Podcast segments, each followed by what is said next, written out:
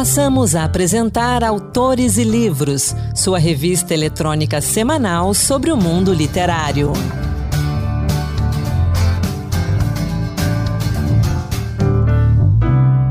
Olá pessoal, sou Anderson Mendanha e bem-vindos a mais um Autores e Livros.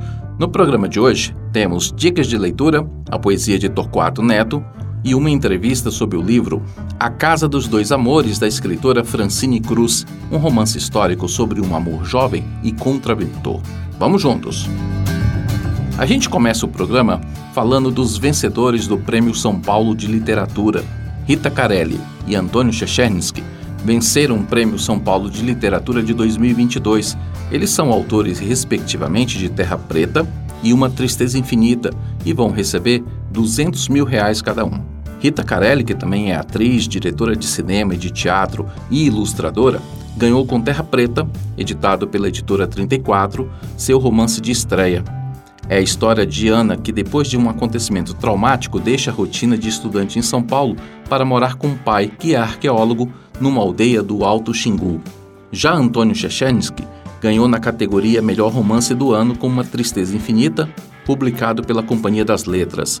A história é situada numa clínica psiquiátrica suíça logo depois da Segunda Guerra Mundial e tem como protagonista um médico adepto da psicanálise que tenta compreender a melancolia. Chechernsky concorreu com Aline Bey, Andrea Del Fuego, Fernando Bonazzi, Mariana Salomão Carrara, Micheline Verunsky, Natália Borges Polesso, Noemi Jaffe, Silviano Santiago e Tatiana Salem Levi. Se você quiser saber mais sobre esse livro, acesse o nosso site senado.leg.br rádio e confira a nossa dica de leitura.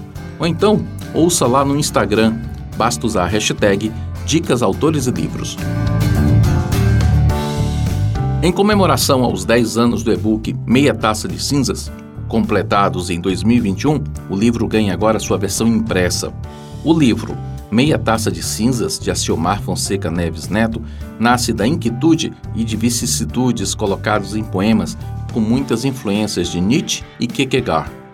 A obra começa com poesia sobre inquietações do autor e termina com as conclusões, as cinzas. O livro traz poemas curtos sobre a antifragilidade de Taleb, a necessidade de causa e superação de Nietzsche e conceitos científicos como contribuição das cinzas estelares para a formação de luz no universo. A versão impressa, publicada pela editora Tremembé, pode ser encontrada com o próprio autor nas suas redes sociais e no Instagram, arroba Aciomar Neto. Aciomar Fonsecas Neves Neto é poeta, ativista cultural, cronista, islamer, advogado e parnaibano. Você conhece os desafios de lançar um primeiro livro no mercado? O autor Maxwell dos Santos conta essa história no e-book Meu Rim por uma Resenha. Além dos desafios do autor para conseguir publicar seu primeiro livro, Meu Rim por uma Resenha discute também a relação entre autores e editoras com produtores de conteúdo literário e ainda o capacitismo contra pessoas com deficiência. O livro mostra as dificuldades de um indígena com paralisia cerebral, dificuldades essas que ele encontra para publicar um livro no mercado das grandes editoras. No livro, a personagem Viviane Botassin, a antagonista, cobra até 5 mil reais de cada autor ou editora para que a obra seja resenhada. Laerte, o protagonista, ao tomar conhecimento do valor cobrado, escreve em seu blog críticas ao elitismo e pede um olhar mais sensível para os autores e para as editoras independentes. Quer saber mais dessa história? Então baixe gratuitamente o PDF do livro Meu Lim por uma Resenha em bit.ly barra Meu Rim por uma Resenha PDF ou compre por apenas R$ reais em formato Kindle na Amazon. O último dia 10 de novembro marcou os 50 anos da morte de Torquato Neto, poeta que foi destaque no movimento tropicalista e que cometeu suicídio aos 28 anos em 1972. Nascido em Teresina, no Piauí, em 1944, Torquato Neto foi poeta, compositor, jornalista, ator e cineasta. Em 1961, ele foi para Salvador, onde conheceu Gilberto Gil, Caetano Veloso e Gal Costa, Posteriormente, no Rio de Janeiro, formou com estes e outros artistas como Capinã e Tom Zé o movimento tropicalista, o qual fundia referências de diferentes gêneros musicais, como a bossa nova, o rock e ritmos regionais. Seus poemas demonstram grande liberdade de pensamento e de forma. Foi autor de letras com colegas do tropicalismo e teve poemas de sua autoria transformados em música, como foi o caso da canção Go Back dos Titãs, composta a partir de um poema de Torquato, escrito em 1971. Para homenagear Torquato Neto, a editora Círculo de Poemas lança O Fato e a Coisa, o único livro organizado em vida pelo poeta. Esta edição traz na íntegra o livro, além de uma seleção de outros poemas de juventude feito a partir de pesquisa no acervo Torquato Neto, no Piauí, por Tiago E., que assina também o pós-fácil do livro. A orelha é de Reinaldo Moraes. O Fato e a Coisa traz também arquivos exclusivos de seus poemas escritos à mão, algumas rasuras e imagens do poeta. E se você quiser saber mais sobre a vida de Torquato Neto, a gente recomenda Torquato Neto Essencial, de Ítalo Morricone, publicada pela Autêntica, obra que oferece uma amostra do essencial da obra de Torquato, reunida a partir de diferentes fontes, como jornais de grande imprensa e também da imprensa alternativa, cadernos pessoais, manuscritos, entre outros. Eu encerro esse bloco com um poema para dizer adeus, na voz de Raquel Teixeira. Adeus, vou para não voltar. E onde quer que eu vá, eu sei que eu vou sozinho. Tão sozinho, amor, nem é bom pensar que eu não volto mais desse meu caminho. Ai, pena eu não saber como te contar que o amor foi tanto. E, no entanto, eu queria dizer: vem. Eu só sei dizer: vem. Nem que seja só para dizer adeus.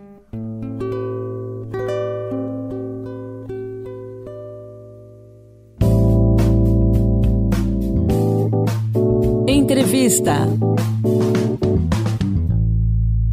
Possível um amor capaz de sobreviver ao golpe militar? Na década de 1960, o Brasil e o mundo estavam divididos entre esquerda e direita. É neste contexto que nasce a trama de A Casa dos Dois Amores, da escritora Francine Cruz, que vai contar o romance de dois jovens de realidades muito distintas, Felipe e Gabriele. Ele, um noviço franciscano ligado a causas sociais. Ela, filha única de um general. Quer saber mais sobre essa história? A gente conversa agora então com Francine Cruz sobre esse romance histórico de um amor jovem e contraventor. Francine, bem-vinda ao Autores e Livros. Muito obrigada, Anderson.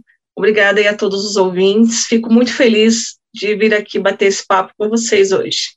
Então a gente começa perguntando, conta mais sobre essa história, como é que nasceu a Casa dos Dois Amores? Bom, eu tenho uma outra formação, além de ser escritora, eu sou professora. Então, eu tenho uma relação muito próxima com os adolescentes, com os jovens.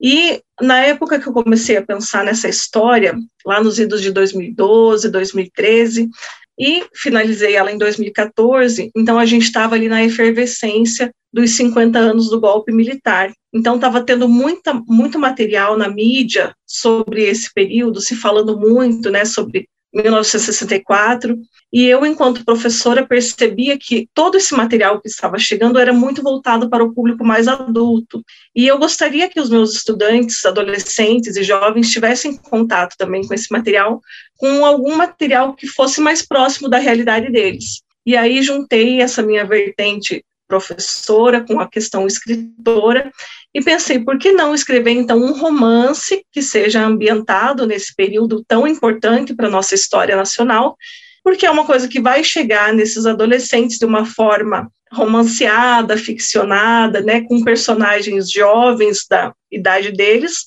mas trazendo essa questão histórica. Então é por isso que você parte dessa premissa aí, Romeu e Julieta, dois jovens de realidades distintas que aparentemente não podem ficar juntos, mas batalham pelo amor? Exatamente, exatamente. Então, isso é uma questão que prende bastante os jovens, né? essa questão dos primeiros amores, essa questão de a influência das famílias ali, né? Eu ouço muito isso dos meus estudantes. Ah, a minha mãe quer que eu faça isso, mas eu quero fazer outra coisa. Meu pai quer que eu siga tal profissão, mas eu não tenho essa vocação, eu quero ir para outra profissão.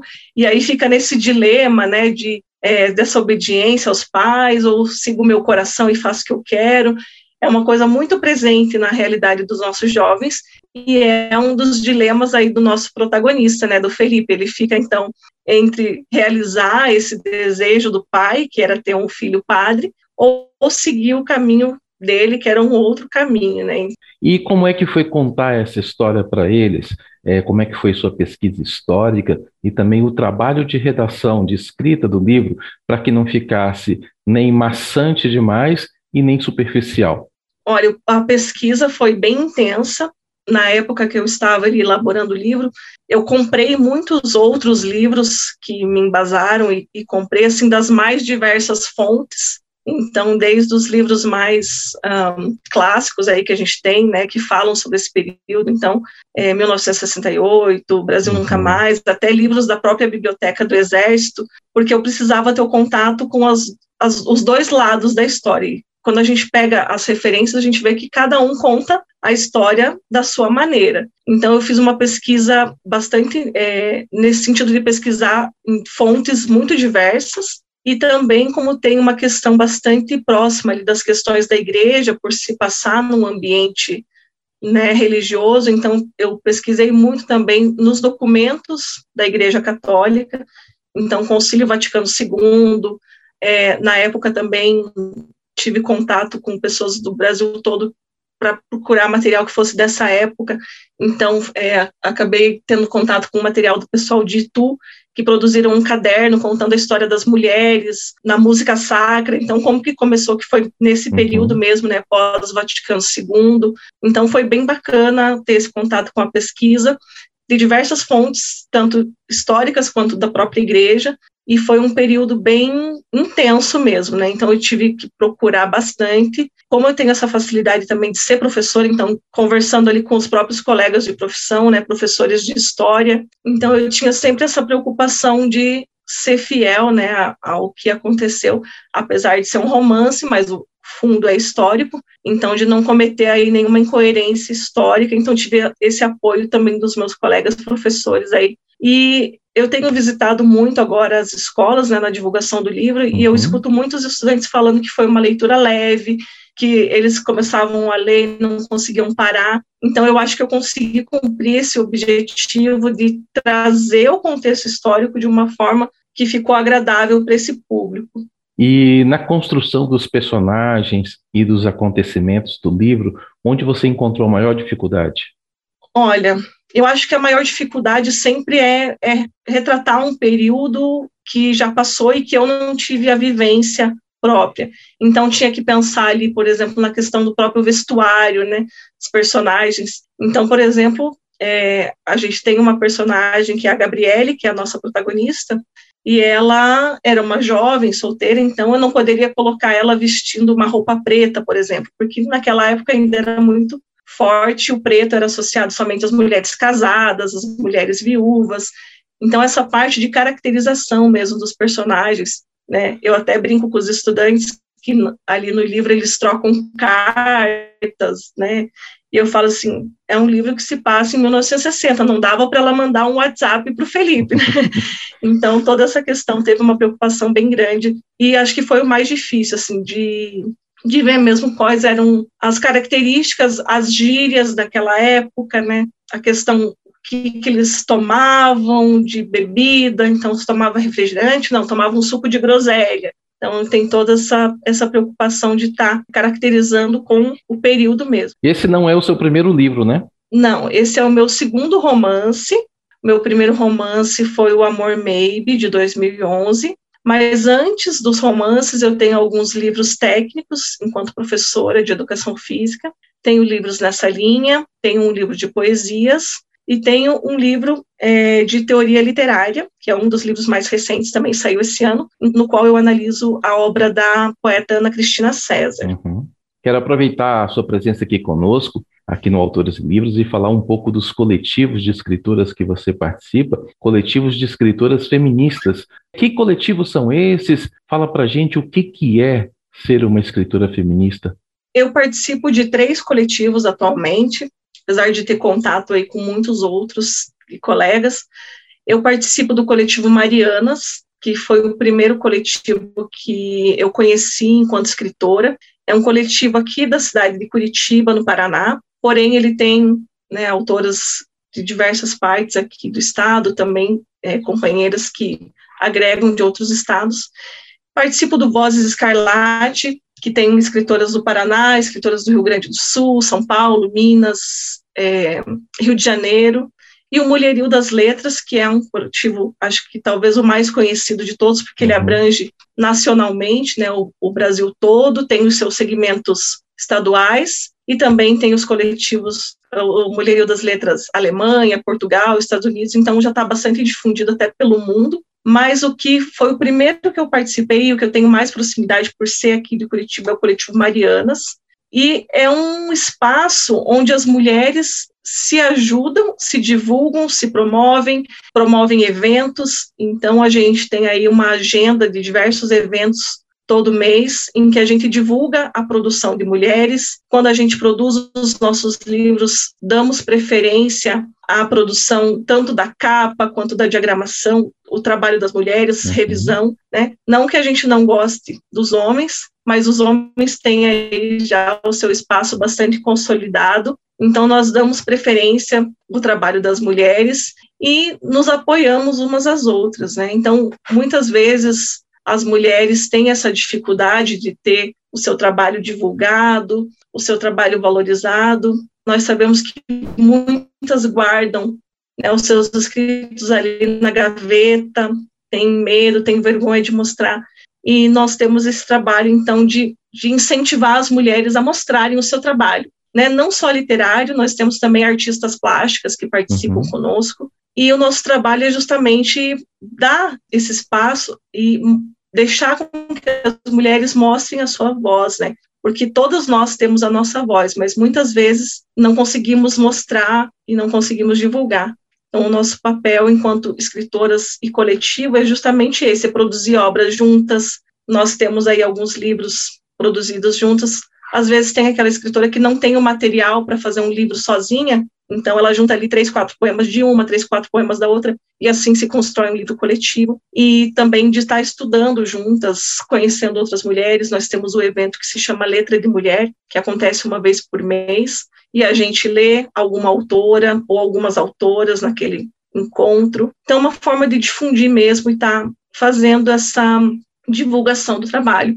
E acho que ser uma escritora feminista é isso, é apoiar outras mulheres, é falar sobre os direitos das mulheres, sobre as violências que nós sofremos todos os dias e lutar sempre por essa igualdade mesmo, né, de direitos que é tão difícil. Infelizmente, estamos aí em 2022 e ainda uhum. tem muita desigualdade de gênero. E eu queria aproveitar também que você falasse do seu canal no YouTube, o Senhora Literatura. Fale um pouquinho dele para gente. O Senhora Literatura é um canal bastante modesto ele não tem grandes pretensões, ele foi feito assim com muito carinho no meio da pandemia. Então, quando a gente estava ali naquele momento de estar trancado em casa, sem poder sair, sem ter os eventos presenciais, eu senti essa necessidade de, de colocar para fora de alguma forma, né, esse, essa minha experiência com os livros, com as leituras que eu estava fazendo e privilegiando então também no canal a leitura de livros de mulheres, não somente, eu leio uhum. também e comento livros de homens, mas a preferência ali vocês vão ver que sempre é pelos livros de mulheres, tem entrevistas com autores, tem dicas para escritores, tem é, leitura de poesias e também é, focando bastante nas, nos escritores paranaenses. Então, é uma questão de dar visibilidade também. Né? A gente sabe que a literatura nacional, infelizmente, ela ainda fica bastante é, girando ali no eixo Rio-São Paulo, e eu, então, escolhi puxar um pouco a brasa para minha sardinha aqui, falar dos escritores paranaenses, falar das mulheres. Obviamente, como eu disse, não só, né, eu falo de muitos livros ali, de livros até clássicos né, da literatura, mas a grande preferência sempre são pelos autores paranaenses e pelas mulheres, por essa questão mesmo de, de trazer uma visibilidade para esses autores que não têm muitas chances em outros espaços.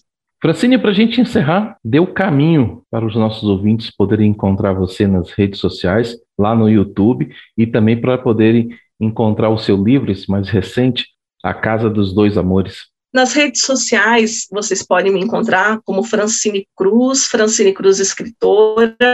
Tem o meu site, então, para quem quiser conhecer um pouquinho mais sobre a minha trajetória, sobre os livros, escritorafrancinecruz.com, tá tudo bem explicadinho. Lá tem os links também de compra dos livros, tem links de é, matérias que já saíram comentando sobre os livros, é, detalhes, curiosidades. No Instagram e no TikTok, Francine Cruz Escritora, arroba Francine Cruz Escritora.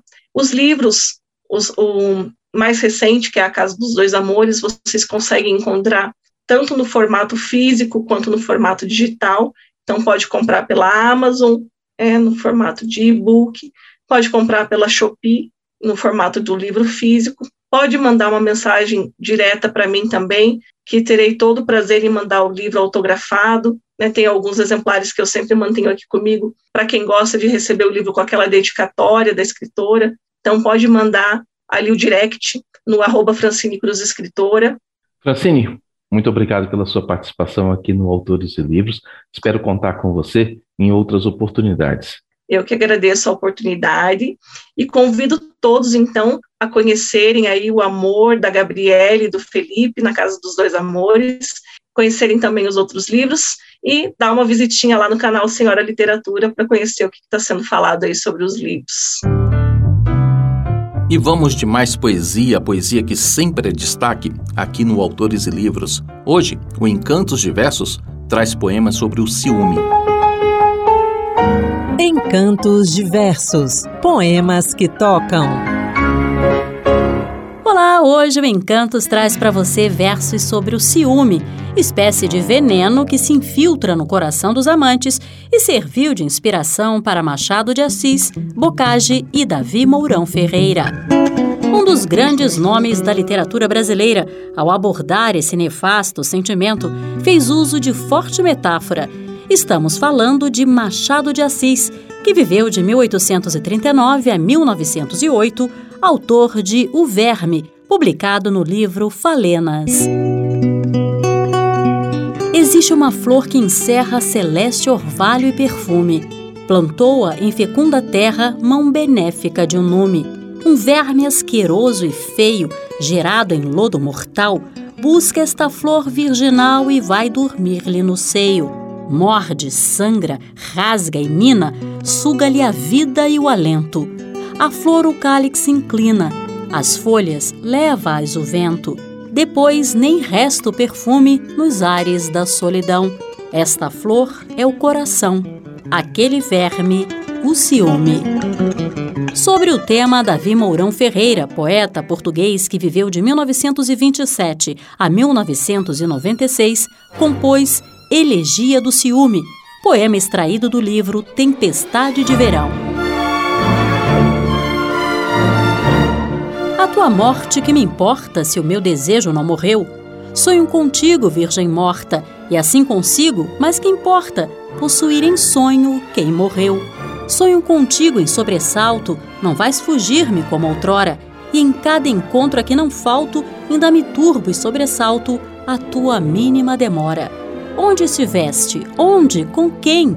Acordo lívido em furor, súbito sei, com mais ninguém, ó meu amor, com mais ninguém repartirás o teu amor. E se adormeço novamente, vou tão feliz, sem azedume, agradecer-te suavemente a tua morte que consente tranquilidade ao meu ciúme. O poema de Davi Mourão Ferreira é uma elegia mas você sabe o que significa isso? Elegia é um tipo de poema em tom geralmente terno e triste. Considerado o maior representante do arcadismo lusitano, Manuel Maria Barbosa do Bocage, que viveu de 1765 a 1805, também se inspirou na temática ao compor A Negra Fúria Ciúme. Ouça trecho desse longo poema.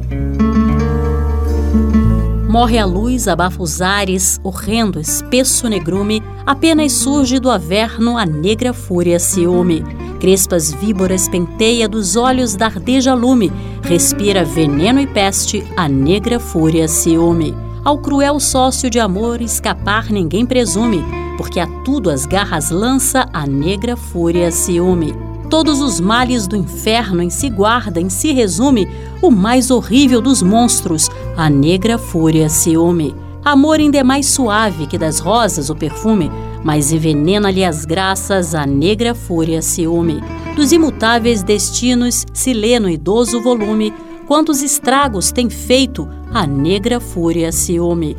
Amor ainda brilha menos do que sutil vagalume, por entre as sombras que espalha a negra fúria ciúme. Pode o ciúme ser um mal e o perfume do amor ao mesmo tempo? Reflita sobre essa questão ouvindo Medo de Amar, de Vinícius de Moraes, na voz de Joyce Moreno. Vire essa folha do livro e se esqueça de mim.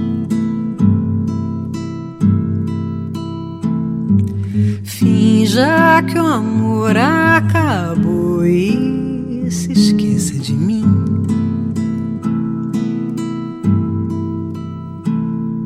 Você não compreendeu que o ciúme é um mal de raiz e que ter medo de amar não faz ninguém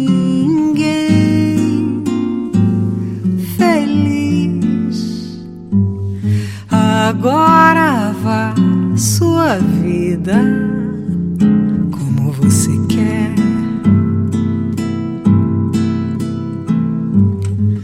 porém não se surpreenda. Esse foi o Encantos Diversos, produzido e apresentado por Marluce Ribeiro.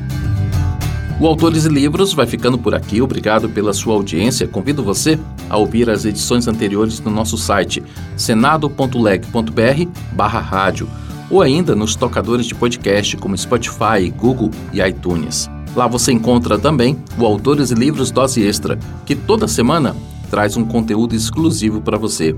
Na edição dessa semana, uma conversa com Fernanda de Oliveira, autora de diversos livros infantis, sendo mais recente A Ponte, um belíssimo livro musical e interativo que narra em duas versões a bonita história de amizade entre um senhor e um menino. O Autores e Livros de hoje teve a apresentação de Anderson Mendanha, produção de Ana Beatriz Santos e Keuli Torres e trabalhos técnicos de Antônio Carlos Soares e Josevaldo Souza. Até a próxima. Boa leitura! Acabamos de apresentar Autores e Livros, sua revista eletrônica sobre o mundo literário.